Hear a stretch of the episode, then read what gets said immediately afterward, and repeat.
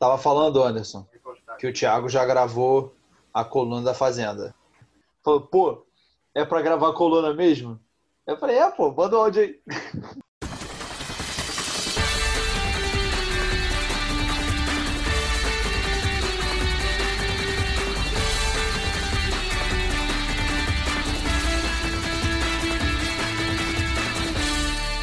Chegou! Chegou o Linha Cash na sua podosfera mais uma vez. Bom momento a você que está nos ouvindo no dia e na hora que você estiver. Eu sou Gabriel, colunista do Flamengo pelo Linha de Fundo, e esse é o Linha Cash número 27, o podcast de torcedor para torcedor. É incrível como a maior camisa do futebol mundial não desperta mais as mesmas emoções. Este aqui é um podcast de torcedores, de seus clubes. A gente pode até discutir seleção, falar de seleção, mas aquele sentimento de torcida, de magia, parece ter ido embora. Era comum antigamente ver uma criança responder a pergunta: para que time você torce? E a criança falar: sou Flamengo, Paysandu, Ibis, Grêmio, Vila Nova, clube que fosse. E Brasil. Hoje, no máximo, vem um Palmeiras e Manchester City. Se antes o povo se juntava na praça ou no bar da esquina para ver jogo da Celeste, discutia todas as convocações como se fosse política e pintava a rua de jogo do Brasil, hoje a seleção joga e às vezes você nem sabia que ia jogar até a novela acabar mais cedo e começar um Brasil e Bolívia aleatório, né? É, e você se assustar com o fato de que a seleção vai jogar e você não sabia. A relação do torcedor com a seleção mudou muito. E esse é o tema do Linha Cast número 27. E para começar, é bom que os nossos colunistas falem um pouquinho do que, que mudou para eles, do ponto de vista deles, para depois a gente começar a discutir os motivos disso. Então, eu queria primeiro que cada um contasse uma história boa com a seleção, de quando você torceu, de que você se emocionou e etc., para a gente ir começando os trabalhos. E primeiro, vem ele, o maior fã de Diego Souza que a internet já viu, Conte-me sua história, Anderson, colunista do esporte. Como é que você está? Já pedimos desculpas se tiver alguma oscilação do som, porque tivemos um problema aqui com o aparelho que grava o nosso podcast, então precisamos dar uma editada, regravar algumas coisas. Então, o primeiro bloco, pelo menos, vai ter algumas edições. Já pedimos desculpa, depois vai voltar ao normal. A gente promete o momento a todos e a minha história com a seleção brasileira ela tem vários capítulos né? Acho que desde a infância a Copa do Mundo de 2002 Copa que eu madruguei né? Eu era criança na época e madrugar para mim era uma maravilha. E aí madrugar naquele espírito de vizinhança que estava todo mundo torcendo pelo Brasil aquela Copa me deu uma sensação muito gostosa de assistir o que é futebol. Uma outra outro capítulo que eu tenho com a seleção brasileira em 2006 eu já era muito fã de futebol, já acompanhava, já achava que entendia futebol. E aquela seleção brasileira de 2006, para mim, é a minha maior decepção, porque só tinha craque no elenco. Eu conhecia todos os jogadores, eu acompanhava a maioria dos jogadores ali. A forma como se deu tudo, claro que eu passei a entender melhor depois. Eu consegui entender o que deu errado naquela seleção brasileira. Mas naquela época foi um choque muito grande para mim. Certo que 2010 nem liguei muito pra seleção, sabe? Eu tava decepcionado pelo. Bom, uma das minhas histórias com a seleção brasileira, e para mim é muito feliz porque eu vi um gol de Cabanhas, né? De frente para mim. Um gol de falta. Provavelmente um dos últimos jogos dele pela seleção, se não o último. E um dos últimos jogos dele como atleta de futebol, né? Já é que ele foi vítima da violência urbana, levou um tiro na cabeça e tal. E para mim foi muito especial, porque sempre fui muito apaixonado pela seleção e ter visto esse gol de frente, acho que foi um gol de falta. É, segundo tempo, eu acredito, nem lembro direito. Eu tenho uma memória muito fraca, mas eu guardo, guardo muito especial essa sensação, sabe? A sensação que foi aquele gol, a sensação que foi é, a turma vibrando, no caso a Paraguaia, né? É, e depois a, a sensação de saber que aquilo ali ia ser um dos últimos jogos dele. Ele que já era uma estrela para a seleção dele e sempre foi carrasco do Brasil, né? E foi muito da hora como apreciador de futebol e amante desse esporte maravilhoso, aquilo para mim foi, foi incrível. Lá vem o Cabanhas, ele é perigoso, pé direito, bateu! Gol!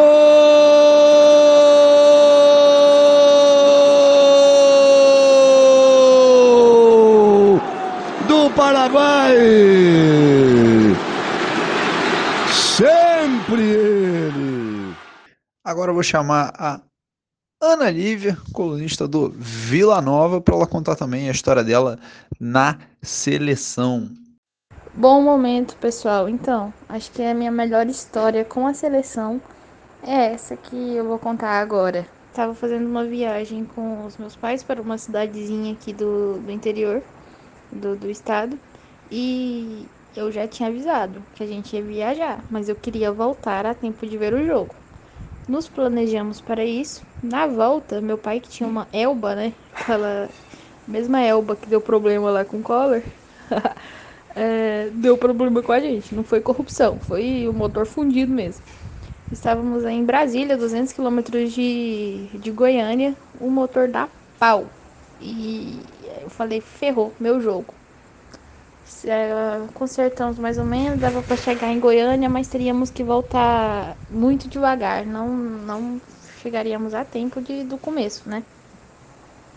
Aí, a, meu pai me apresentou, apresentou aqui para Juvenil uma grande tecnologia, o rádio. E aí começa a minha história com ele também, né? Muito interessante.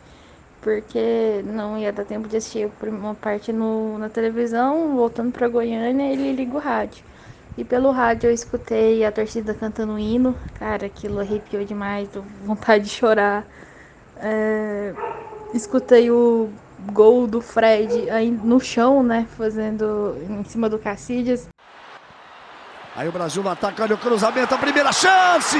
Aí na frente caindo. Olha o gol, olha o gol, olha o gol, olha o gol. Gol!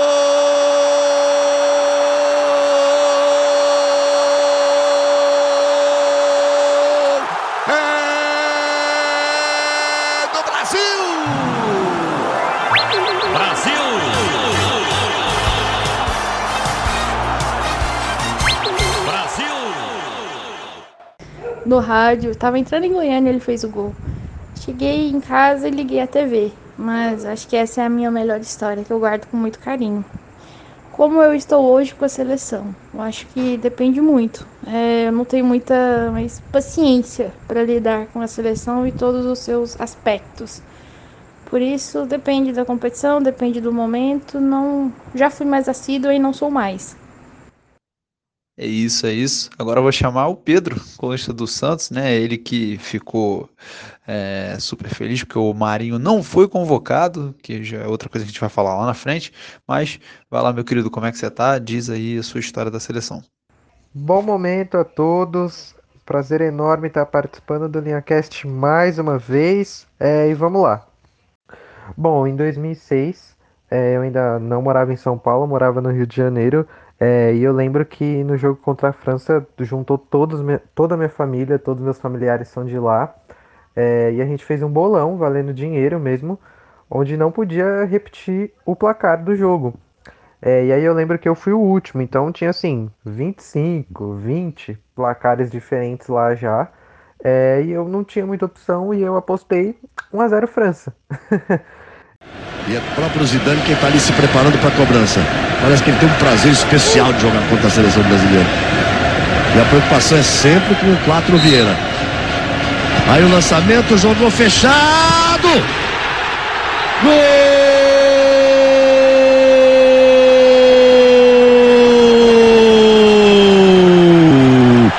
Da França!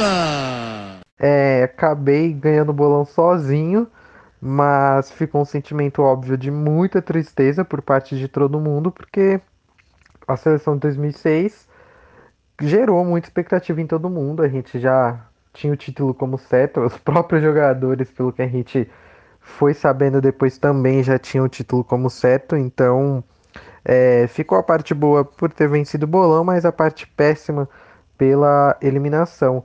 É, mas outro, outro detalhe importante, não é uma história minha, mas é a história de alguém que está na seleção que eu me enxergo muito, que é o Richardson. É, o, o Richardson hoje na seleção para mim é a personificação do Pedro Garotinho lá em 2002 que está realizando um sonho da vida dele. É, me chamou muita atenção no último jogo da seleção, é, a repórter de campo comentando sobre como o Richarlison estava no momento do jogo, muito ativo, prestando muita atenção, brincando com os companheiros, enfim. É, é, é um cara que mostra muito ali nas redes sociais, nos vídeos da CBF, os vídeos internos. É um cara que curte todos os momentos, é inclusive nessa convocação ele estava lesionado, fez questão de ir, se tratou, se recuperou. Pode ser que nem jogue, mas é um cara que faz questão de estar lá. Eu acho que é um ponto muito fora da curva do que a gente tem na seleção hoje. Então, eu me vejo no Richardson e eu acho que é, é a personificação do que a gente queria ter em mais jogadores ou em todos os jogadores da seleção brasileira hoje. Bom, só acompanho o jogo da seleção quando o Rodrigo está em campo. é, brincadeira, eu vou na mesma linha do Anderson. É, acho que depende muito da competição. Quando são jogos mais importantes, eu costumo parar sim para assistir, mas dependendo do amistoso ou se tiver alguma coisa, por exemplo, final de NBA passando no mesmo horário, é, minha preferência vai para outra coisa em vez da seleção mesmo. E agora eu vou chamar outro nordestino, o Matheus, colunista do Bahia, né? Para ele contar pra gente como é que foi essa chegada aí na seleção e tal. Fala galera, bom momento a todos. É, minha história com a seleção, uma das histórias assim, que eu lembro de momentos felizes com a seleção, é curiosamente de um dia que eu não assisti o jogo. É, mais precisamente foi na, nas oitavas de final da Copa do Mundo 2014, Brasil e Chile. Um dia que eu tinha um teste que era muito importante para mim. E eu queria muito assistir o jogo, mas não tinha como, porque era no mesmo horário. Então eu acompanhei o jogo como pelo pelos gritos da, da, da galera, tipo, que eu ouvia na ida pro teste, na volta e tal. E foi um jogo muito pegado. Foi um a um, o jogo foi para os pênaltis. Eu lembro que o Brasil sofreu uma pressão, teve bola na trave e tudo. Pinila, tabela com ele na trave! A trave foi brasileira agora. E eu só ouvi assim, eu ouvi o primeiro grito de gol quando ainda estava a caminho. E aí nesse primeiro grito eu, eu, imaginei que o jogo ia ser até tranquilo, porque o grito, o, o gol foi mais ou menos no início do jogo e tal. Mas aí ouvi alguns gritinhos assim de, de decepção mesmo, com, o Chile empatou ainda no primeiro tempo. E aí depois na, lá no ambiente do teste, já era um ambiente mais um pouco mais isolado, a gente já não ouvia praticamente nada. Eu ficava, poxa, será que fez? Será que empatou? Será que é, o Brasil fez mais um? Será que o Chile virou? Como é que tá o jogo? E aí só depois, quando eu, quando eu cheguei em casa, que eu soube que o jogo foi um sufoco, que o jogo foi para os pênaltis, mas que o Brasil passou. Talvez, se o Brasil não tivesse passado, fosse até melhor para a gente, né? Porque não teria acontecido o fatídico dia, que a gente não gosta nem de lembrar. É, e essa seleção, inclusive, demonstrou por duas vezes, né? Foi contra o Chile, depois contra a Colômbia, que talvez era melhor tivesse parado ali mesmo. Mas minha história é essa. Um dia que eu não assisti o jogo, mas é uma das lembranças mais legais que eu tive por acompanhar apenas pela reação das galera e tal estava assistindo e por uhum. ficar ansioso, porque eu tinha que me concentrar para fazer o teste, mas ao mesmo tempo eu não conseguia me concentrar plenamente, porque eu estava ansioso pelo jogo da seleção.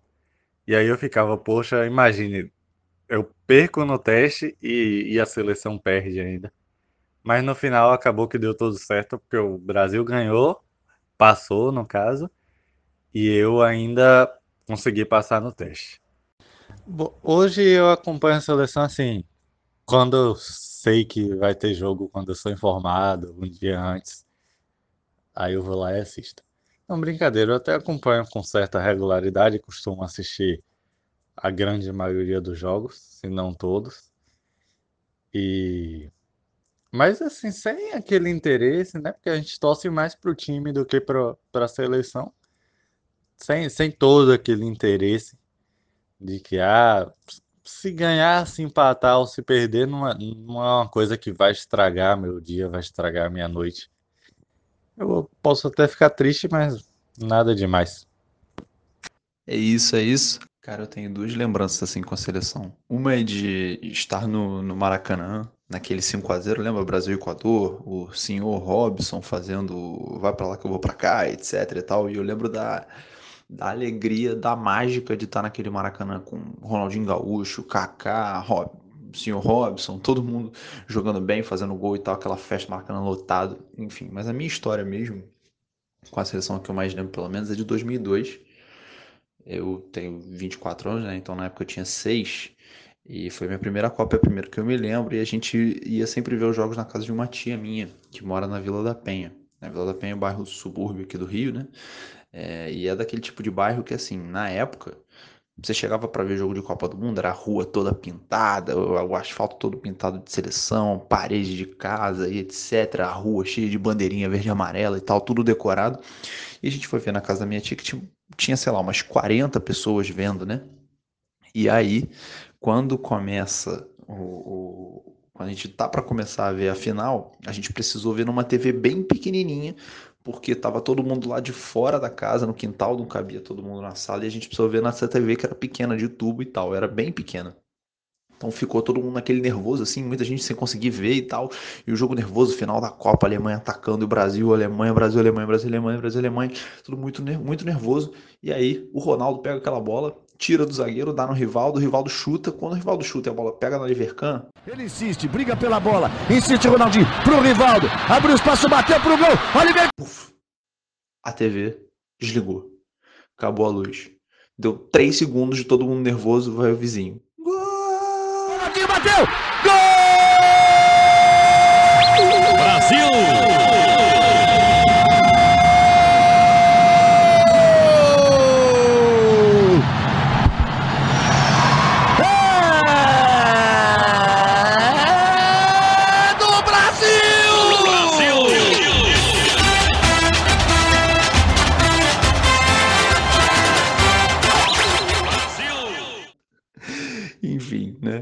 É, acabou que todo mundo ficou mais com raiva de ter perdido o gol do que de ter, do, que alegria por ter a seleção ter feito o gol, mas enfim, né? Acabou que a luz voltou rápido, a gente conseguiu ver os outros gols, ver o jogo até o final, mas isso que eu lembro, né? O jogo era de manhã, 8 e meia e tal. Enfim, essa é a minha lembrança meio maluca com a seleção. Mas enfim, já que estão contadas aí as histórias né, da seleção brasileira, hoje eu quase já não vejo o jogo, né? Eu deixo passando assim na TV e fico até no WhatsApp assim comentando, né, mas não vejo, vejo o jogo de fato. Então, agora que a gente já falou como é que tá, como é que uma lembrança boa e como é que tá a nossa nossa relação com a seleção, né? Eu que quase não assisto o jogo mais direito, por exemplo, vamos então para o próximo bloco. Tem certeza que vai ganhar e todo mundo vai ficar feliz. Porque a é muito campeão do mundo, é muito campeão do mundo. Tem certeza que vai ganhar campeão do mundo. Tem certeza que vai ganhar e todo mundo vai ficar feliz. Porque a Vasco é muito campeão, muito campeão, muito campeão do mundo. O placar vai ser de quanto hoje? Segundo bloco, esse segundo bloco que é um bloco mais de análise, né? O que eu quero saber é por que, como que a relação do torcedor com a seleção foi ficando cada vez mais degradada, né? E aí, cara, é primeiro tentar identificar o porquê, né? Então, queria saber, por exemplo, do Anderson, por que, que ele acha que isso começa, né? Geracional, sabe? É, tem a seleção de 82, a seleção de 2006 e a seleção de 2014. E aí você vê que são três gerações e cada geração com sua decepção com relação à seleção, né? Então aí você tem é, três problemas, três times, três seleções três, três gerações que viram situações diferentes, viveram situações diferentes com relação a, a a Canarião. Então é muito difícil especificar qual seria o problema, é, o afastamento do torcedor com relação à seleção brasileira. Entendeu? Vai muito desse dessa, dessa dificuldade assim de, de ter ali um, um elo entre aquela geração, um elo vencedor no caso, entre aquela geração e a, e a seleção. Por exemplo, para quem era menino em 2002, era muito bom. Eu, eu tenho um aspecto de você acordar tarde, você madrugar para madrugar para ver jogo de futebol, era uma beleza. É, eu acredito que a gente tem várias gerações de, de, de torcedores que ficam decepcionadas, que ficam desamparadas pela seleção brasileira. E aí em, em várias faixas etárias, inclusive. É, para a minha geração, a, a, seleção de 2006 foi uma decepção muito grande. Que é uma seleção rodeada de craques talvez uma seleção ainda com a brasilidade que a gente, que a gente gosta, com o Ronaldinho Gaúcho em grande fase, o, o Fenômeno com Kaká, com Adriano. É, mais uma seleção que não deu liga, que não demonstrou praticamente em momento nenhum futebol que a gente esperava ver desse, desses grandes jogadores. E uma seleção que a gente pode dizer que não deu certo. Até hoje ainda é meio endeusada, não sei por que motivo, mas por parte da mídia, por parte dos torcedores, falar ah, ali que era a seleção de verdade, mas como assim? A seleção não ganhou nada e quando ganhou não era com o, o, o quarteto mágico que se falava. É, a gente tem 82, a, a, geração mais velha que ficou decepcionada também com com o resultado, né? Futebol até que era bem vistoso, mas o resultado não deu certo. A geração mais nova das crianças tem 2014 uma, uma grande decepção. E aí a gente vê cada vez mais como o desempenho da seleção por si só já afasta um pouquinho o torcedor daquilo que ele que ele espera da seleção brasileira e afasta o torcedor da seleção. Porque se a gente não joga, se a gente não vence uma Copa do Mundo, não vence os torneios que se disputa, pelo menos se espera que jogue como o imaginário da, do torcedor espera. E aí, é, talvez uma grande crítica ao que, que vem sendo apresentado atualmente Talvez de 2010 para cá, com Dunga, Mano Menezes, Filipão, Tite. Porque o futebol, o futebol da seleção deixou de ser aquele futebol ofensivo, é... de, de encurralar adversários, de pressionar, de fazer belas jogadas, belos dribles, belos gols, para ser um futebol mais pragmático, é para tentar acompanhar um pouco da tendência europeia de, de futebol, mas ainda estando anos-luz atrás do que a Europa apresenta de melhor. Então, é, a minha geração é frustrada com 2006, mas a gente tem muitas gerações frustradas com os desempenhos da seleção brasileira. E para você, Ana Lívia, qual que é o grande problema aí? Eu, particularmente, não, não me sinto representada por, por esses jogadores que estão, que estão sendo convocados, com, com algumas exceções. Porque eles não jogam aqui, nós não criamos identidade, mas eu acho que vai além do, do fato deles não jogarem aqui no Brasil. É muito, muita questão de como se portar para o povo brasileiro, de, de como ele, a imagem que eles querem passar que no momento não, não bate com a imagem que o povo brasileiro gosta, que o povo brasileiro se identifica. Tem um exemplo, é, os meus pais são goianos, eu sou goiana, e meus pais são aficionados em, no Zico. Zico que jogou no, no Flamengo é, e, e, se tornou além, um ídolo além do clube, na seleção também. E cara, a representatividade dele é gigante principalmente, mesmo não ganhando a Copa em 82 é, e 86, lá- já machucado, né? Então é, é um ídolo que transcende a barreira do, do estado em que ele jogou. Pra gente não falar já das figurinhas carimbadas que, que ganhou títulos com as seleções. Ali eh, eu vejo que meus pais se identificaram com o jogador e logo se identificaram com a seleção. É, é um objeto de que faz eles torcerem. É, eu não consigo encontrar é, essa identificação hoje. Não, não me sinto representada por, por nenhum jogador. Talvez o Richarlison surgindo aí, ou o Gabriel Jesus, mas o Gabriel Jesus já a gente lembra e já vem um outro formato na cabeça, de que não, não é muito de identificação, a gente já tem mais medo assim, de- dele em campo. É, outra coisa que afasta o torcedor é que a seleção praticamente não joga no Brasil, se não for em questão de eliminatórias, e joga muito pouco aqui na região Nordeste, inclusive. É, quando joga no Brasil, joga no- nos grandes centros, geralmente, São Paulo, Rio de Janeiro e tal. Se bem que o Rio até ficou um pouquinho de lado. Mas no Nordeste a gente tem pouquíssimos jogos da seleção, sendo que tem estádios capazes de, de receber a seleção. A gente tem aqui a Arena Fonte Nova, a Arena Pernambuco, a Arena Castelão. A gente tem essas arenas que foram, foram feitas para a Copa do Mundo, né, de 2014. E tem outros estádios que são bem, bem populares. A gente tem o, Barradão aqui, tem o, o- o- a Ilha do Retiro, a, o Arruda, que o Arruda já nem tão boas condições assim, mas fazendo-se um esforço, a gente teria condições de receber um, um jogo da seleção, mas a seleção, hum, por algum motivo, não vem jogar aqui, sendo que a torcida nordestina é carente da seleção brasileira.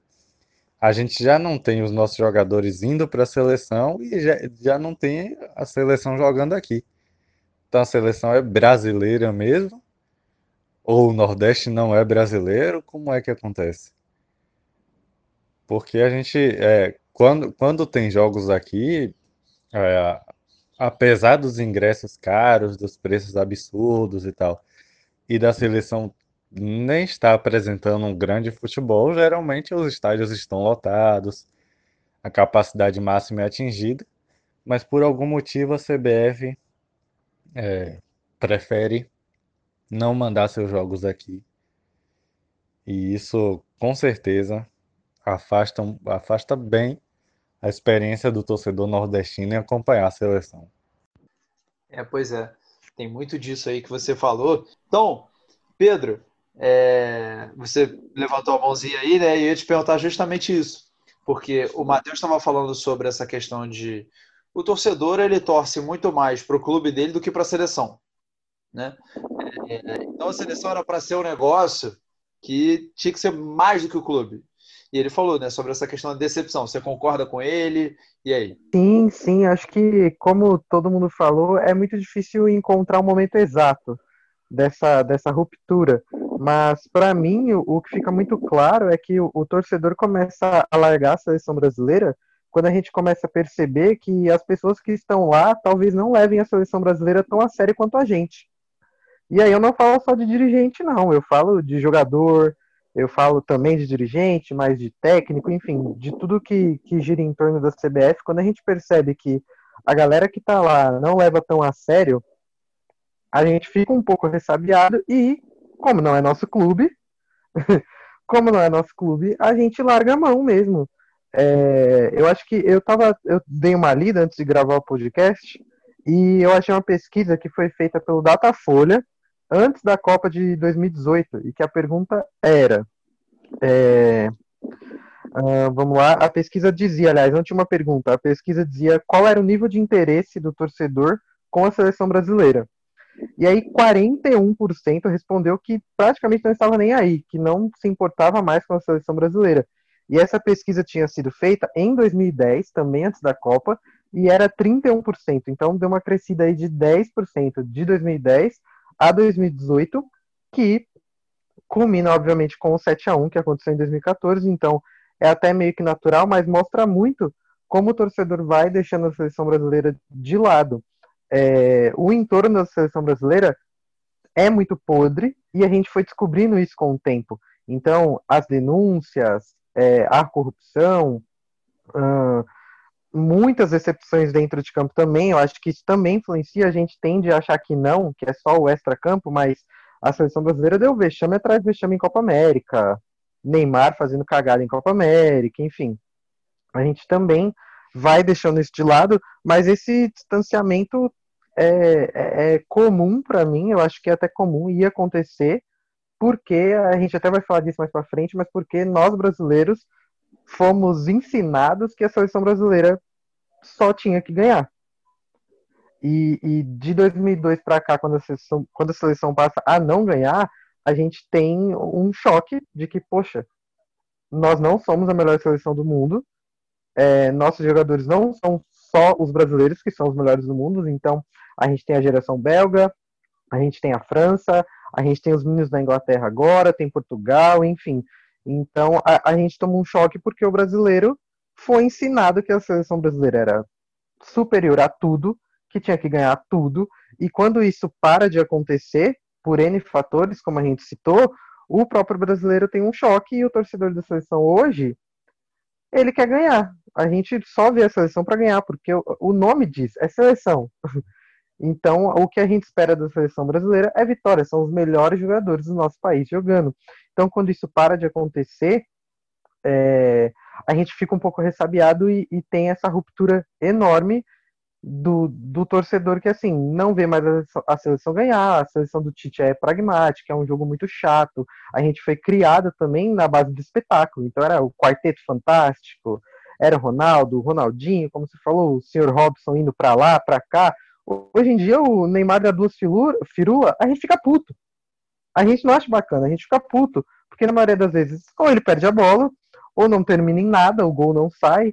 Então, tudo isso é, é um balaio de coisas é, que vão levando a gente para esse buraco que eu acho muito difícil de sair.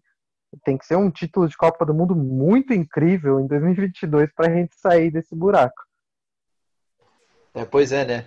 Antes de eu passar para o Anderson, é, só nesse sentido assim, eu acho que tem muito disso. Seleção, a gente foi educado a achar que a seleção era para ser a alegria, né?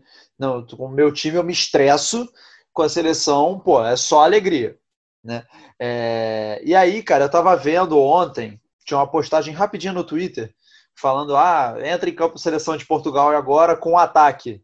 Cristiano Ronaldo, Bruno Fernandes, Bernardo Silva e João Félix. Falei, cara, isso é melhor que o ataque da seleção brasileira. Se você for comparar. Neymar, óbvio, né? Tira, tira da brincadeira, mas aí, sei lá, Everton, Coutinho, Firmino, você pega a seleção de Portugal, ela é melhor do que a seleção brasileira. Isso era muito doido, pensa, era muito doido pensar isso há 15 anos atrás. E hoje é real, sabe? Mas Anderson, pode falar. Não, então, era só uma, um negócio que o Pedro falou que o jogador da seleção brasileira hoje tem essa identificação com, com a seleção, feito antigamente tinha. Isso também é muito do, do afastamento dos caras com relação ao próprio povo. Os caras estão jogando muito na Europa, então eles não têm mais aquele calor do povo, eles, eles não são daqui, sabe? É, por, por assim dizer. Não é não é feito o sentimento que você falou, Pedro, do, do Rodrigo, o, aliás, do Rodrigo não, do, do Rombo, do Richarlison, e o que é um sentimento que quem trazia muito era o Gabriel Jesus. É, não vou debater a qualidade do Gabriel Jesus aqui, mas era um menino que, quando estava na seleção brasileira, quando entrou, entendia aquilo ali, o fato de estar na seleção brasileira, como o ápice da, de tudo para ele. É, tem até aquela, aquela imagem de que em um ano ele estava pintando o chão né, para uma Copa do Mundo e no outro ano ele estava jogando uma, ele estava vestindo a camisa da seleção. E tem muito dessa característica de ainda. O próprio Richarlison, como você falou, essa importância da, da seleção brasileira, de defender as cores do país, de ter essa, essa noção, essa capacidade. E porque também é, houve uma época que jogar na seleção brasileira era uma vitrine para o mundo. Hoje, esses caras eles já estão na vitrine, eles já estão no mundo. Então, jogar na seleção brasileira para eles não traz vislumbre mais nenhum. Se eles quiserem ter algum outro vislumbre, eles precisam jogar bem nos seus clubes e pronto, acabou-se. Entendeu? Eles não precisam fazer muita, muito pela seleção. Ela, a seleção brasileira também não dá retorno para eles. Inclusive, muitos, é, a gente pode até jogar a possibilidade de que muitos até tiram o pé da seleção para não se machucarem por causa de seus clubes, porque eles recebem punição também por conta disso. Punição não, mas vocês sabem que sempre rola um, opa, vai machucar mesmo, vai. Tem jogo aqui importante da Champions League para jogar e tá se machucando pela tua seleção aí, que não tá te dando retorno nenhum. Enfim. Então tem muitas dessas características também do que o próprio futebol, não só o futebol brasileiro, acho que o futebol no mundo. Pedro falou em um programa passado, um dos programas passados, de que o jornal, o jornalismo brasileiro diz que o melhor time é o seu, né? E a gente cresceu que sendo a melhor seleção. A gente era a melhor seleção de todos os tempos, a melhor seleção do mundo, a melhor seleção de, de tudo. A seleção de 82 perdeu, mas ela é a melhor seleção de todos os tempos. Olha o que ela perdeu. E sempre que liga a televisão para para a seleção jogar, a gente para ver a seleção jogar, a gente olha aí, tipo, vai entrar agora em campo a melhor seleção do mundo. E aí a melhor seleção do mundo tomou uma goleada de 7 a 1 para também para uma seleção desconhecida, porque muita gente diz, gente, a Alemanha só tem um cara grande, loiro e desengonçado. Não era, né? Era uma seleção incrível. Então, tem muito desse. E que a seleção brasileira, a melhor seleção do mundo é a sua, que é, foi, nos ensinado, né? Tomando aqui agora aquela frase do Pedro, o Pedro repetiu muito nesse programa. Então, tem muito dessa característica que foi implantado no imaginário brasileiro né, de que a nossa seleção, tem o melhor jogador de todos os tempos, que é o Pelé, a gente tem os maiores recordes de, de, de, de todos os tempos, a gente tem Ronaldo, Ronaldinho, a gente assim, Cristiano, que é, é, outra coisa, mas a gente tem Ronaldo, Ronaldinho, o senhor Robson, o Kaká, Adriano Imperador, a gente teve uma turma de jogadores e todos eles vêm da nossa seleção. E a, e a gente parece que a gente gera esses meninos, esses jogadores, o tempo todo aqui no Brasil. E não é bem verdade, né? Fala, Pedro. Não, de, detalhe, você estava você tava falando sobre jogadores tirarem o pé para não influenciar o clube. É, a Inglaterra jogou recentemente contra a Bélgica e, e deixaram escapar que, assim, o Mourinho pediu para o técnico da Inglaterra não escalar o Harry Kane, porque ele estava vindo de lesão, a Champions está para começar, a Inglaterra jogou dois jogos sem o Harry Kane, ele entrou no fim do segundo, no segundo tempo do último jogo. Porque veja só, o técnico do clube chega na seleção e diz: pelo amor de Deus, não escala o meu principal jogador, porque você vai me lascar aqui se ele entra e a lesão estoura. Então, é no mundo inteiro essa relação, porque acho que o, o, próprio, o próprio Félix já, já falou muito sobre isso. As, as seleções jogam muito, muito, tem muito jogo de seleção. Mas é muito jogo, muito jogo, muito jogo. O Neymar tem, sei lá, metade dos jogos do Pelé e tá para quebrar recorde de gol, recorde de assistência. E não que não tenha qualidade, tem muita, muita. Mas assim, joga demais, demais, demais. Um número muito grande de jogos, de amistosos, de competição, enfim. Então é, é um negócio que é espalhado pelo mundo inteiro, não é só no Brasil. É, ué. É, o Arrascaeta acabou de ir para a seleção uruguaia e eu tô, pô, pistola porque machucou, vai ficar duas semanas fora. Entendeu? E é isso, assim. Acho que passa muito por. Tem um link entre essas duas coisas que é: os jogadores hoje parece que eles valorizam menos estar na seleção. Porque tem jogo pra caralho. Antigamente era Copa do Mundo, Copa América eliminatória. Ponto. Agora é amistoso o tempo todo. E os times perdem jogadores para a seleção o tempo todo. Esse é o ponto. E, amistoso muito mal aproveitado, por assim dizer. Muito mal aproveitado. Então amistoso hoje. Muito mal aproveitado. Pois é, tem um excesso de jogos e hoje é aquilo. É igual no outro podcast que a gente estava falando da convocação. O Pedro estava todo feliz que o Marinho não foi para a seleção. E eu estava puto porque o Everton Ribeiro tinha ido. E assim, no passado isso já foi motivo de orgulho, hoje é motivo de ódio, porque você perde o jogador. É isso, sabe? É, e eu ia até passar para a Ana Lívia, porque assim, ela falou sobre a questão de ter paciência com a seleção. Está ligado também ao jeito que a seleção joga hoje? Está, um jeito, não sei como definir, um jeito chato, né?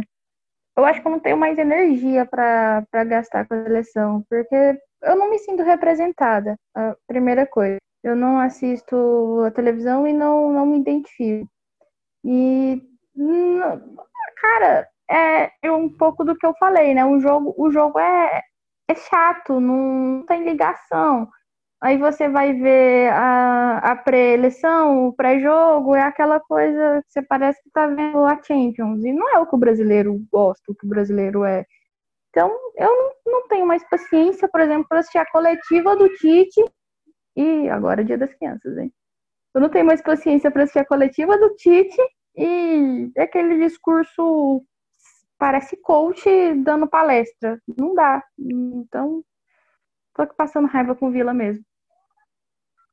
É, pois é. Os, os externos desequilibrantes. Puta o merda. box to box. É, mas enfim, vou chamar o Matheus. Mas que pariu. eu acho, eu acho esse negócio que a Analisa falou do, do Tite e essa responsabilidade do, do que o Tite traz também essa, essa apatia, né, Analisa? Que você sente ao ver a, a seleção brasileira. Eu acho que tem muito disso. Houve, rolou um afastamento Isso. da, da seleção, já que a pergunta do início da pauta tinha sido essa, do afastamento do torcedor.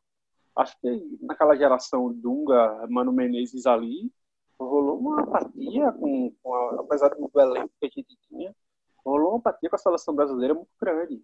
É, mas agora sim, vou chamar o Matheus, que ele tá quietinho, né? Porque tem outro ponto, assim. Tem essa questão dos jogadores, mas tem também o fato, o modo como a seleção é gerida, né? Porque você e Anderson, por exemplo, falaram sobre a falta que faz a seleção jogar no Nordeste. Mas ultimamente, assim, tirando a eliminatória, a seleção não joga no Brasil, né? Isso também piora a relação que o torcedor tem com a seleção, Matheus? Sem dúvida, sem dúvida. É, você. Eu acho que é, é muito difícil você pedir ao torcedor que ele tenha alguma consideração, alguma, algum afeto pela seleção brasileira, quando ela prefere jogar, mandar jogos em Singapura, é, mandar jogos na Ásia, mandar jogos na própria Europa, em estádios até de, de menor menor capacidade ou menor história, menor expressão, do que você vir jogar um jogo aqui na Fonte Nova, jogar um jogo no Morumbi, no Maracanã, que inclusive eu acho que é- se o Maracanã é casa da seleção brasileira, eu acredito que a seleção joga muito pouco lá, acaba jogando somente em, em- em- em finais de, de campeonatos e tal. A gente esperava que jogasse em 2014 e, e acabou não rolando, né? Então eu acho que, que é uma é uma pauta que só afasta. Na verdade, a CBF parece que faz de tudo realmente para afastar. Não sei se é para não ter cobrança com a seleção, eu sei- não sei o que é que rola. Mas parece que o es- o esforço dela não é de aproximar a seleção do torcedor, sim de afastar. É, ô Gabriel, eu só queria falar aqui, eu não sei se, se fica nessa parte, mas sobre o, o episódio que eu havia falado, da, da seleção jogando aqui, aqui na Fonte Nova, Pode falar. Pode falar. é, a gente teve um episódio que eu não sei se já aconteceu em algum outro lugar do Brasil, e eu acredito que não tenha acontecido, que a torcida ficou com muita raiva da seleção brasileira. Foi em, em, em 1989. O Bahia, para quem não sabe, o Bahia foi campeão brasileiro em 88, só que o campeonato terminou em, em 89. É, o Bahia foi campeão em 88 e os destaques da, da equipe eram Bobô, Charles, é, eram os dois principais destaques. O Bobô ele foi convocado para a seleção, Charles também com alguma regularidade, mas eles não, não jogaram competição, é, nenhuma competição internacional. No caso, a Copa América, a Copa das Confederações e tal. E aí a gente tinha a Copa América aqui em 89 e a seleção veio jogar, ia jogar jogos da sua fase inicial aqui na Fonte Nova. E Charles estava entre os 23 convocados. Só que o técnico precisava cortar três para jogar a fase inicial. E aí ele, o, o, o, dentre esses três, esses três voltariam, no caso, para as fases posteriores. Só que a fase inicial era aqui na Fonte Nova e o técnico decidiu cortar Charles. O que aconteceu? A, a seleção foi hostilizada, é, torcedor queimou o ingresso, torcedor devolveu o ingresso, o público foi pífio na Fonte Nova, tinha torcida dentro do estádio queimando bandeira e queimando camisa da seleção, e foi provavelmente o episódio de maior hostilidade que a seleção sofreu na história. E aí, nas fases seguintes, o Charles foi convocado. Inclusive, o Charles ele já tinha jogado. É, o técnico ele fez 11 convocações antes da, da Copa América. E o Charles estava em seis delas. E era, era uma concorrência até grande. Tinha o Renato Gaúcho, tinha o Romário. Mas é, o Charles estava sempre sendo convocado. E ele foi convocado entre os 23. Qual o motivo de você jogar na Fonte Nova e você excluir o jogador do Bahia que está com identificação com a torcida? Então foi um episódio de grande hostilidade. A gente passou por alguns anos a, a, a torcida aqui realmente deixou de acompanhar a seleção, pelo menos a parte tricolor né, da cidade, que é a maioria.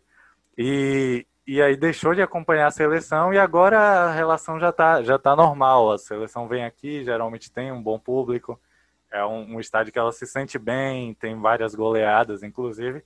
Mas tem esse episódio que eu gostaria de deixar registrado aqui. Adorei. Não sabia, não conhecia, mas gostei demais. Né? É, já vou passar para o Anderson, já vou passar para você rapidinho. É só porque o Matheus falou né, sobre essa questão de hoje né, a torcida ser mais abraçada na Fonte Nova e tal. Mas ano passado, por exemplo, é, aconteceu um negócio na Fonte Nova que eu queria trazer para o resto da discussão toda. Né? O Brasil empatou 0 a 0 com a Venezuela na Fonte Nova no passado. Não sei se vocês lembram disso. Sim. Ano passado não. É, foi ano passado. Foi na Copa América. Foi na Copa América. E foi, o time foi muito vaiado já no primeiro tempo. Né? É, e isso porque três dias ou quatro dias antes, antes já tinha sido vaiado no Morumbi, é, num 2 a 0 contra a Bolívia, jogo horroroso também. Né? E esses dois jogos ficaram marcados pelo preço do ingresso. Porque eu lembro que em São Paulo, por exemplo, chegou a ter ingresso de 500 reais. Isso é outra coisa que afasta a gente da seleção, Anderson? É sim, é sim. O preço, o preço é absurdo e abusivo. E aí eu vou linkar com uma coisa que eu queria falar aqui agora, ó. Em primeira mão aqui para vocês. Provavelmente quando o podcast for lançado, o jogo já vai ter acontecido. O podcast sai na quarta-feira. Mas amanhã tem jogo da Seleção Brasileira, amanhã terça-feira, dia 12. Tem jogo da Seleção Brasileira contra o Peru. E a Globo comunicou que não vai transmitir esse jogo. O jogo vai ser exclusivo do stream, né? Não sei qual é a plataforma aí, acho que é o Way, o Way Plus que vai passar, o Way Plus. Mas não vai passar na TV aberta. Eu acho que deve ser uma das poucas vezes, das primeiras vezes aí que o, a Globo não vai transmitir a seleção brasileira, ó, com a loucura aí pela, pelas eliminatórias da Copa. Então, além disso, desses preços absurdos, que veja só, você não pode assistir o, o seu time no estádio pelos preços abusivos do ingresso e etc. E agora a gente vai ter mais um obstáculo, né? Agora a gente só vai poder assistir os jogos da seleção brasileira pelo streaming. A gente tem aí uma nova discussão em pauta vindo aí, né? Que é que vai causar também mais um distanciamento desses torcedores da, da seleção brasileira, né? Porque antes a gente assistia lá na, na TV aberta, ligava na Globo e estava passando a seleção brasileira. Agora você vai ter um, um esforço a mais para fazer para poder assistir essa seleção. Então, provavelmente eu não vou assistir amanhã, tá vendo? Então, isso aí já é um, um novo tipo de afastamento né? Eu que já não tinha possibilidade de estar tá pagando 500 reais, 300 reais no ingresso, agora também não vou poder assistir o jogo da seleção brasileira. E mais uma coisa para anexar esse afastamento do torcedor, né? E só para constar aqui, o, o A Plus, o plano mensal é R$19,90, então quem não tem, quiser assinar justamente para assistir esse jogo ou assistir a programação em um mês, R$19,90, se for assinar anual, R$13,90 não estou fazendo aqui propaganda do A Plus, Mas só para dizer que já encareceu, né? Porque entre você assistir de graça na Globo e você ter que pagar R$19,90 para assistir um jogo contra o Peru amanhã, né? Pois e é. porque também, assim, na verdade, quando você assina o Plus, você acaba que tendo acesso a outros, outros jogos que talvez você não esteja tão interessado. Então, você pagar esse valor para assistir é, a seleção brasileira, eu acho que também nem vale muito, entendeu?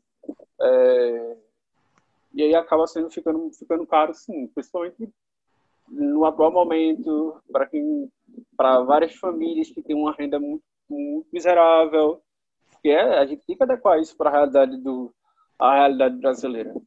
Porque de streaming em streaming, a gente acaba perdendo, a gente vai somando e vai ficando muito dinheiro, entendeu? A Ana Lívia tá ali mostrando, vocês, ouvintes, vocês não estão vendo isso, mas a gente tá vendo agora a Ana Lívia ali com o sobrinho dela, na maior perturbação. Bota para falar aí, Ana Lívia, qualquer coisa. Pera aí, rapidinho. Davi, manda um recadinho só fala vila pra eles. Muito Espero bom. que Que momento. Que momento. É, Feliz Dia das Crianças, né? Feliz Feliz Dia das das Crianças. Mas olha só, ah, a gente estava. Já até me perdi um pouco do que a gente estava falando, né? Dessas várias. Vários elementos assim que fazem parte desse afastamento, né? É, e aí você pode falar assim para mim, pô, ah, lembrei do streaming. Ah, mas o EI Plus ele vai transmitir pelo Facebook ou coisa do tipo, né? Que de vez em quando eles transmitem. Cara, mas o, o tio velho que quer ver o jogo da seleção, esse cara não sabe mexer no Facebook às vezes. E às vezes ele nem sabe que passa jogo no Facebook.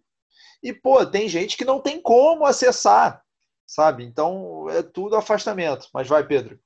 Não, só, só voltando no preço do ingresso, a gente fala muito em afastar o torcedor. Eu enxergo um processo contrário. A CBF escolhe o torcedor que ela quer que esteja com a seleção. Não, não é afastar um tipo de torcedor, não. É, é escolher o tipo de torcedor que ela quer. Porque aqui em São Paulo, por exemplo, como eu estou em São Paulo, é, o tipo de torcedor que vai para o Morumbi ou para a Arena Corinthians, que paga 500 reais no jogo de seleção, é o cara que sai da Paulista às 6 da tarde, tira o terno, põe a camisa da CBF por cima da camisa social, que fica horroroso, inclusive, pega o metrô e vai para o estádio. E geralmente, quando esse tipo de torcedor é, paga 500 reais no ingresso, ele acha que comprou a goleada junto. Eu tava falando isso no grupo do Linha esses dias, e é exatamente por isso que a seleção brasileira é muito hostilizada aqui em São Paulo. Porque o tipo de público que vai é o público que vê Brasil e Bolívia, eu quero seis, sete, oito, porque, porra, eu paguei 500 reais, o mínimo que eu quero ver aqui é uma sacolada de gol, é o mínimo que eu quero ver, e geralmente é o público que tem essa relação com o futebol em geral. Acha que o preço do ingresso compra a vitória do próprio time, ou nesse caso da seleção. Então, para mim, é uma escolha que não é só da CBF, passa por vários clubes, o Palmeiras faz, o Corinthians faz, essas novas arenas trouxeram isso para o futebol brasileiro. Então, para mim, é direcionar de maneira certeira, inclusive, o público que você quer que esteja com você. E aí você vai lembrar daquele público do, do brasileiro de verdade, como diz a Ana Lívia, quando a seleção está no mau momento, quando você precisa de vitória, aí você lembra desse público, manda para o Nordeste, faz promoção de ingresso, faz N coisas, porque é, é assim, o futebol brasileiro é assim. Quando o Corinthians está precisando, ele abre o treino e bota a torcida lá com um quilo de alimento para apoiar o time. É basicamente isso. Mas numa final de Paulista, o ingresso está 200, 300 reais. E aí, cadê o torcedor que foi lá ver o treino? Não vai assistir a final do campeonato. É basicamente essa a relação.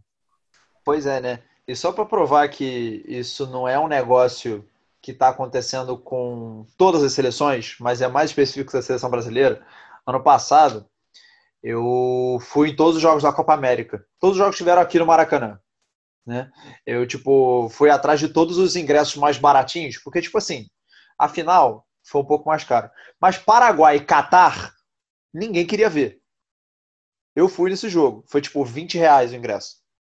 Aí, assim, fiquei na torcida do Catar, fiquei gritando Alibaba, os 40 ladrões, Aladim etc. Mas, enfim. É... Mas o que, que eu ia falar? Que, cara, eu vi jogo da seleção paraguaia, seleção do Peru, chilena, uruguaia, argentina. Uh, se faltou algum, não sei. né? É, mas assim, os torcedores das outras seleções, os caras torcem de verdade. E assim, de ter música de estádio, de torcer, de pular, de ter um negócio assim, tu vê que o cara tem um brilho no olho, sabe? E o torcedor do Brasil não. Final da Copa América, cara, eu lembro de, tipo, eu tava, tava vendo o jogo e eu falei assim, cara, é, tava mais legal Paraguai e Catar. Foi mais legal vir ver Paraguai e Catar do que vir ver a final da Copa América, sabe? É, então acho que isso diz muito sobre como é que a gente está com a seleção hoje. Mas então, para a gente fechar, né, porque esse podcast já está longo, Ana Lívia, que está mais quietinha aí e tal. É... Oi. Como é que a gente melhora isso? Como é que a gente tenta refazer esse vínculo aí da seleção com o torcedor? Eu acho que voltar a ser o que era, aquele vínculo, é, é muito difícil. Mas restabelecer um pouco, pra, quer dizer, acabar com os amistosos contra o Qatar no Qatar, a primeira coisa. Isso não traz benefício algum para a seleção. Uh, acho que tanto, traz dinheiro, né? Fora o dinheiro não traz nada. É, os importantes, eliminatórias, espalhar pelo Brasil mesmo, parar de deixar só no eixo Rio-São Paulo com ingressos absurdos. Na verdade, estou sendo um pouco preconceituosa, entre aspas. Pode deixar jogos nesses lugares também, mas abaixa o preço do ingresso, porque eu vejo que jogos no Rio, São Paulo, é, é um 200 reais, que aqui em Goiânia não é esse preço quando tem. Na verdade, Goiânia nem usa a seleção, né? Rapidinho. Mas, enfim, é, é pode falar. Só para constar, a seleção brasileira não jogou no Maracanã em toda eliminatória da Copa de 2018. Não jogou no Rio de Janeiro. O que é meio bizarro. Porra, porque o Maracanã é a casa da seleção. Mundo, é. Não, o Maracanã é a casa de praia da seleção. É aquela que você só vai quando você tá de férias. Você comemora. É assim, é a casa de praia. Pois é, pois é. Mas desculpa. Eu, eu não entendo como uma seleção brasileira Tranquilo. tem um dos seus estádios mais emblemáticos, um dos estádios mais emblemáticos do mundo, cedia um, uma Copa do Mundo e não joga nesse estádio. Entendeu? É, é uma burrice extrema, assim. É uma burrice, não tem outro nome, sabe? É mau caratismo de quem tá lá dentro e burrice, porque, pelo amor de Deus. Então vá, Ana Lívia. Bom, mas o que eu vejo é isso, é, é espalhar os jogos trazer, pra, e trazer o povão, é, criar uma identidade novamente com os jogadores. Ok, o Rodrigo, não sei como vocês falam aí, é, vai para o Real Madrid com 17 anos, comunicação em massa com o povão sobre esse jogador. Apresenta para os tiozões, para o meu pai, não conhece ele. Apresenta, é, usa as televisões que pegam um público mais antigo, usa a internet que pega um público mais novo. Faz esse trabalho e de forma mais descontraído, um pouco de Twitter lá do Paraná com o Atlético Goianiense. Pô, eu lembro que foi da hora em 2018 o, o Canarinho Pistola. Eu adorei. Eu acho que foi uma das melhores partes da, daquela. Acho que falta a CBF criar essa identificação com o povo, que eu também não sei se ela quer criar. Aí. Pois é, né? É, e a gente pensar que a gente sediou uma Copa do Mundo, era para estar tá mais perto do que nunca e só ficou mais longe. Mas mesma pergunta para você, Matheus. Como que a gente começa, pelo menos, a restabelecer esse vínculo? Cara, é, mas aqui é o que eu queria que acontecesse, e não o que vai acontecer, porque eu acredito que vai se distanciar cada vez, cada vez mais. É, eu acho que seleção precisa urgentemente mandar mais jogos no Brasil, mandar mais jogos no Maracanã. E nos diversos lugares, manda um jogo na Arena da Amazônia, que, que é, uma, é um elefante branco, né? De vez em quando tem, tem algum time jogando lá. Manda um jogo na Arena Pantanal, manda jogos na, nas arenas da, da, da, Copa do Mundo mesmo. Vem jogar aqui no Nordeste, é, com preços menos abusivos, obviamente, porque é, é meio irreal você vir aqui no Nordeste e cobrar 200 reais o ingresso em uma população que, que ganha em média, que vai ganhar um salário mínimo e vai ter que gastar um quinto do seu salário mínimo para ir ver um, um, jogo da seleção e ainda um jogo contra a Venezuela que a seleção não joga nada, empata o jogo. É, é meio absurdo. É, eu, eu, toco no ponto do Maracanã porque a gente vê, vê a Inglaterra jogando no Wembley várias vezes, vê a França jogando no Stade de France e, e não vê o Brasil jogando no Maracanã. Isso é bizarro para mim. É, a, a, comunicação, como a Ana Lívia falou, é, é, imprescindível. Todo mundo gostou do Canarinho Pistola. Mas precisa de mais ações, não, não basta só o Canarinho Pistola. Precisa de muita coisa melhorar realmente na, na, na comunicação da CBF. Fora o, a convocação e a utilização de jogadores brasileiros. Não adianta vocês convocar um Gabigol e Bruno Henrique em grande fase para jogar na China ou em Singapura, sei lá onde foi, e botar os caras para jogar cinco minutos. É, você teve o, último jogo, o Everton Ribeiro estava lá, e eu não sei, eu acho que por parte da torcida do Flamengo e por parte de quem é muito clubista e não quer ver o jogador do Flamengo, o restante do, da, da, da, dos torcedores queria ver o Everton Ribeiro em campo por mais tempo, queria ver os jogadores que atuam no Brasil, Gabriel Menino, que foi convocado, jogar por mais tempo. É, o Gabriel Menino acho que nem entrou, não, não, não me lembro. Mas assim, a identificação com jogadores também é, é, ponto fundamental, porque você, você colocar um jogo da seleção em que é, o, o, o, ataque seja com Firmino, o, o goleiro Alisson, que também não passou tanto tempo aqui. É, a imagem do Neymar foi muito bem construída, mas a imagem do Firmino, que, que jogou no Figueirense, saiu daqui ninguém sabe onde é que surgiu, de, não sabe que o cara é nordestino, não sabe nada sobre o Firmino. Então, é, tem várias coisas a se melhorar. Pois é. Então é isso, né? Matheus falou sobre essa questão dos estádios e tal. Então, agora eu vou passar pro Anderson, né? Como é que você acha que a gente pode ir começando a refazer esse vínculo? Eu acho que não tem nem muito o que acrescentar, na verdade. A fala do Matheus foi perfeita, assim, sabe? É, Matheus falou dessa da questão até dos elefantes brancos, de mandar mandar mais jogos aqui, mandar mais jogos para o norte do, do país. É, tem, vários estádios que foram construídos na Copa do Mundo e são estádios que não estão sendo utilizados. A gente tem um aqui, por exemplo, em Pernambuco, que é a Arena Pernambuco. É, a gente tem várias histórias pelo, pelo norte do Brasil que comporta a seleção brasileira, enfim. Isso é uma das características que pode trazer a seleção brasileira para perto do para perto do seu do seu povo, para perto do, do seu torcedor. Mas eu acho que para além disso, a gente está falando muito da estrutura assim, no geral, mas tem uma coisa que a gente até falou pouquíssimo. É, a, a seleção brasileira ela precisa de um, construir uma história também dentro de campo. É, é, acho que, por exemplo, a Analisa citou, falou um pouco por cima, mas o Tite, cara, o Tite não dá, sabe? É, o Tite mais enrolou a gente do que tudo, com o papo coach dele. Uh, talvez tenha sido interessante no começo, mas rolou a manutenção dos erros do Tite. Enfim, a gente precisa mudar um pouco dessa, dessa característica da forma como a seleção joga, é, convocação, manutenção de certos privilégios de, de alguns jogadores, de alguns atletas tudo isso também afasta o torcedor, sabe? Hoje o torcedor está mais crítico, está mais avaliativo, hoje o torcedor está mais... O torcedor brasileiro sempre foi técnico, né? Todo time, toda seleção sempre teve, brasileiro sempre teve dois técnicos. O cara que está ali, na, naquele retângulo, na linha pontilhada, e o torcedor. Mas, ultimamente, o torcedor está mais inteligente, entendendo como é que se vê futebol, etc. E a gente entende como a seleção brasileira pode funcionar hoje em dia, entendeu? É, a gente viu esse último jogo recentemente, a seleção brasileira goleou a Bolívia. Entrei no Twitter e dizendo que a seleção brasileira fez um excelente jogo. Não foi um excelente jogo. Né? Tipo, era obrigação golear a Bolívia. E a seleção brasileira chegou aos 30 minutos jogando absolutamente nada, que podia ter goleado a Bolívia só em 30 minutos. Né? E é isso, sabe?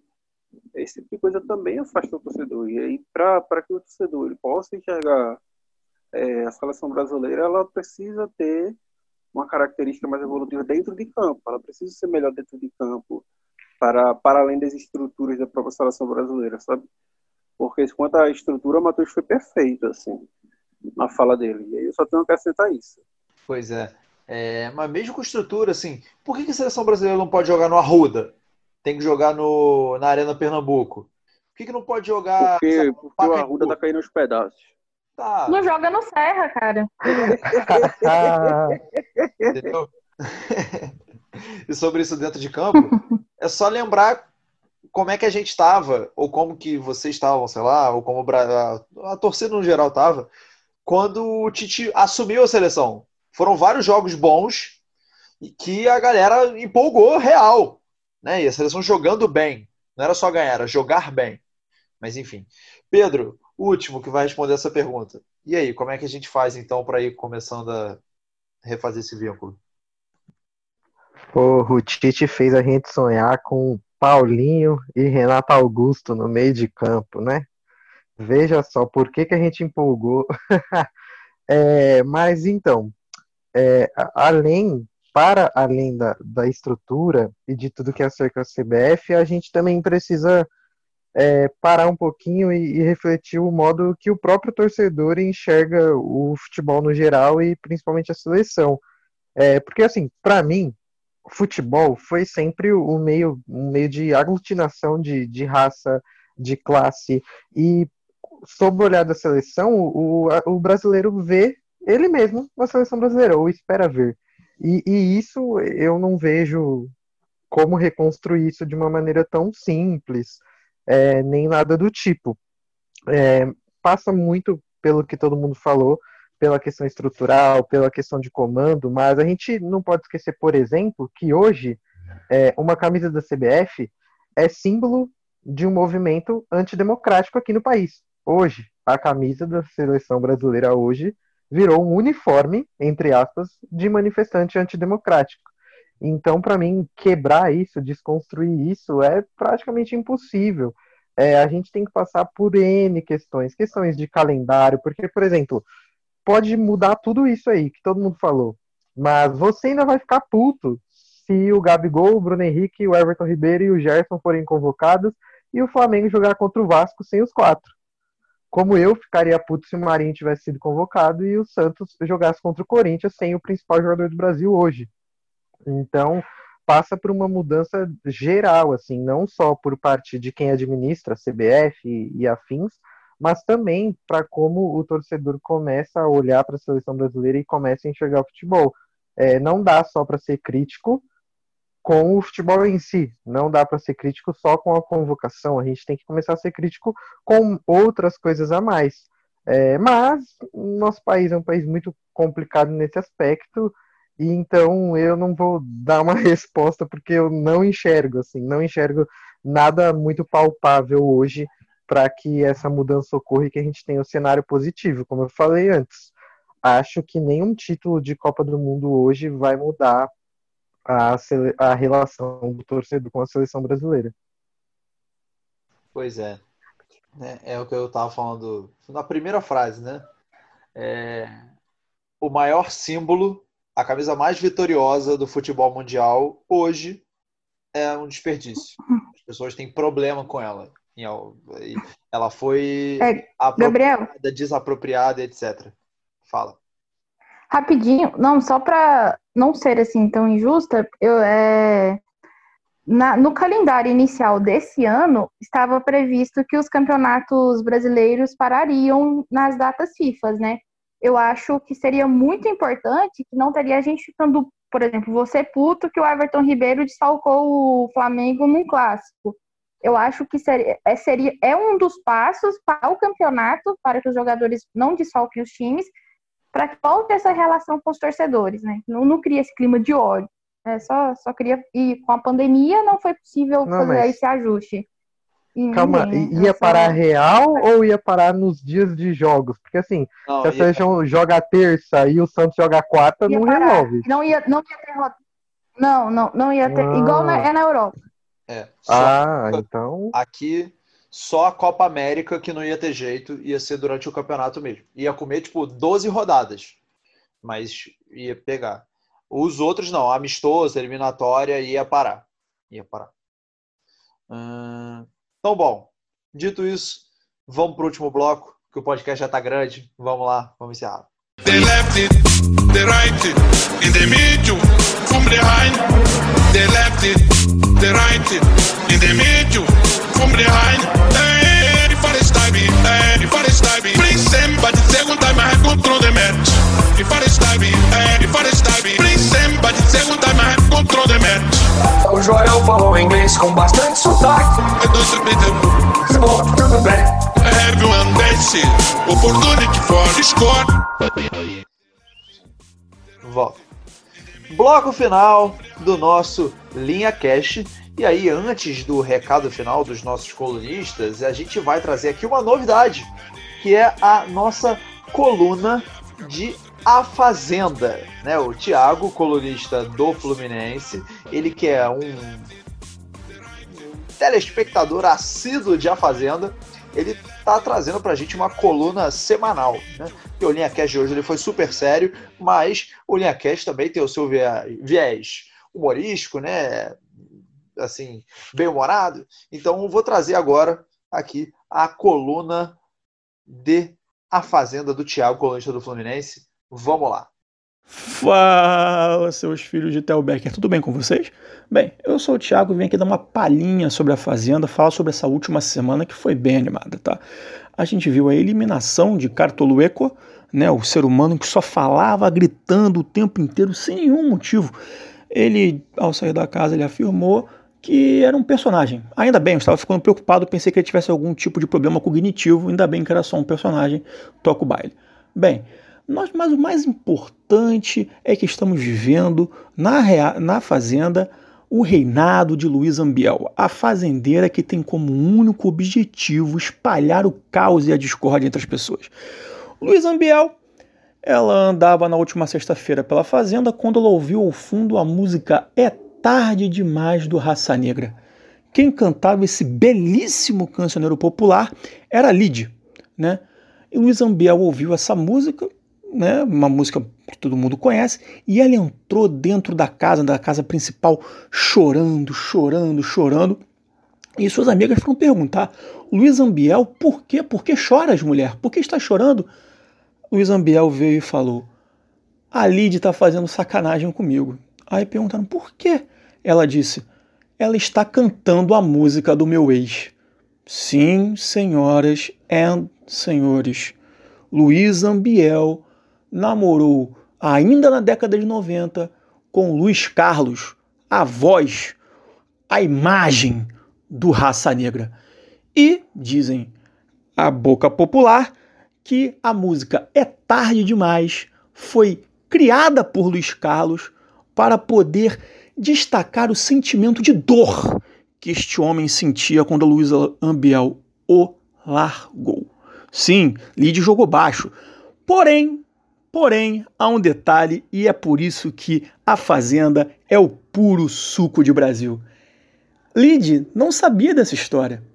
Alguém pegou um fucking carro de som e colocou esse carro de som o mais próximo dos muros da fazenda que fica na cidade de Tapecerica da Serra, em São Paulo. Ou seja, botaram essa música no alto-falante, Lid, enfim, ouviu a música, a música todo mundo conhece, começou a cantar e Luiz Ambiel ouviu esta música, ou seja, a pessoa que colocou este cancioneiro popular para Lid cantar sabia que afetaria Luiz Ambiel. Senhoras e senhores, a Fazenda não é para amadores. O povo que cerca aquela instituição não tá nem aí, quer ver o caos e é isso que a gente gosta. Então deixo vocês com a música É Tarde Demais, a nossa rainha do Umba Umbaê tá dando entretenimento, é isso que importa. Obrigado e um beijo para todos. Engenho. Uh! A gente vai encerrar esse LeaCast então. Eu tô preocupada. Meu Deus, que maravilha, que maravilha. Que maravilha. Cara, eu tô, eu tô preocupada com o Anderson. Anderson, respira. Você não pode ir com as emoções, cara. Respira um pouquinho. Eu vou deixar, vou deixar a música tocando no fundo enquanto a gente vai encerrando este linha cash. Então, Ah, Deus. é, e vou deixar o Anderson recuper- se recuperando um pouco. Então, Matheus, seu recado final, meu querido. Cara, eu não preparei um recado final, então eu quero deixar um recado porque eu sou suspeito a falar. Mas eu só quero dizer que o Thiago é gênio do entretenimento, apenas.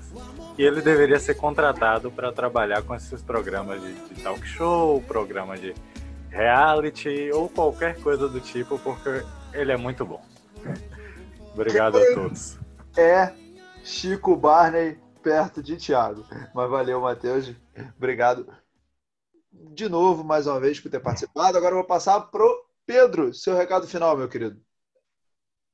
É isso, um prazer ter participado de mais um LinhaCast. É, falando em sentimento de ódio, inclusive, o meu recado vai diretamente à diretoria do Santos, tão engajada com causas sociais, tão engajada com o público feminino, com as sereias da vila, e nos presenteou de maneira desagradabilíssima com a contratação do senhor Robson de Souza nessa semana, é, apoiada por muitos nomes, inclusive, não só de dentro do Santos, muitos nomes famosíssimos, torcedores santistas em êxtase com a contratação de um jogador condenado por estupro, que não pode pisar em solo italiano, mas o Santos tratou a contratação como se nada disso tivesse acontecido nas redes sociais. Tem vídeo no YouTube, tem post no Twitter, enfim. É, sorte do senhor Robson, que não temos torcida no estádio, porque acho que boa parte, maior parte, inclusive, da torcida do Santos não ficaria contente, vaiaria muito se estivesse no estádio, então fica aí o, o meu sentimento de ódio e de nojo da diretoria do Santos depois dessa contratação péssima, péssima, principalmente pelo extracampo, mas dentro de campo também não acho uma contratação boa. Pois é, justíssimo. Pandemia nos impediu até de vaiar o Robinho em campo agora quando jogasse. Lembrar que ressocialização é só para quem cumpriu pena. E este desgraçado é fugitivo da justiça até agora. Enfim. Ana Lívia, seu recado final. Então, vai nessa linha do Pedro também. É, eu não vou me estender muito, senão eu vou ficar estressada e perder a cabeça mais uma vez. Mas todo o meu repúdio ao senhor Robson, ao Santos, infelizmente, que era um time que eu admirava por toda a história e conseguiu perder esse, essa, essa admiração e o meu respeito. E só para os ouvintes, é, esse rapaz ele não é suspeito, não tem uma denúncia, ele foi condenado em segunda instância. Se isso não significa nada para vocês, para mim significa. E é, é, um dos momentos que eu penso muito a minha participação no futebol. É o momento que dá vontade de chutar o pé no balde, mas vamos em frente que acho que é, eu não quero abandonar a batalha e algum, alguma pessoa vai escutar o que nós temos a dizer, né? Então, vamos aí. Pois é, lembrando que a gente já fez aquele podcast sobre é, torcedor influenciar positivamente nos clubes e a gente tem que fazer isso de dentro do futebol, né? Anderson, seu recado final, meu querido. Bom, meus queridos, é, vou seguir aí Pedro e Ana Lívia e também lembrar que esse não é o único estuprador, né? Que o Santos Futebol Clube tem no elenco. Nós temos também o Cuca, é, e além de tudo, um pedófilo, né? Já que a sua vítima tinha 13 anos de idade. Então, fica aí o meu repúdio. Acho que é um repúdio massivo aqui do pessoal do Linha do Fundo. E, bom, para a Ana Lívia, acho que para Cássia, para as meninas do Linha de Fundo, o meu abraço e o meu carinho. Cássia estava é, profundamente triste né, nas redes sociais. E eu acho que vale aqui esse meu abraço para dizer que, apesar de tudo isso, você, a luta de vocês é muito válida. E com certeza vocês não estão sozinhos. É isso, galera. Muito obrigado por terem ouvido a gente. Até breve. É isso aí né? Repúdio mais do que dado. E aí, galera, para a gente encerrar, é aquilo, né? Lembrar que este podcast é uma produção de todo o time do Linha de Fundo, mas alguns merecem um crédito especial. As, hum, o roteiro do Linha Cash, ele é feito ah, tá. O roteiro do LiaCast é feito pelo Caio Ramos, pelo Pedro Ramos, que está aqui, pela Marjorie Correia, do Santa Cruz, e pelo Júnior Caminhas do Goiás. A edição é feita por mim mesmo, Gabriel. E no mais, siga o Linha de Fundo nas redes sociais, no arroba Linha de Fundo no Instagram, no arroba LF Underline Site no Twitter. vai aqui no Spotify ou no seu tocador de podcast, aperta para seguir para você saber sempre que tem podcast é toda quarta-feira e acesse o www.linhadefundo.com para acessar os textos dos nossos colunistas. Tem de tudo. Hoje, um dos textos de destaque é o texto do Pedro, né, sobre a NBA, texto maneiríssimo. É, enfim, fazendo o jabá aqui de nós mesmos, né? Obrigado, é, obrigado, obrigado. É, e é isso. Aquele abraço. Tchau.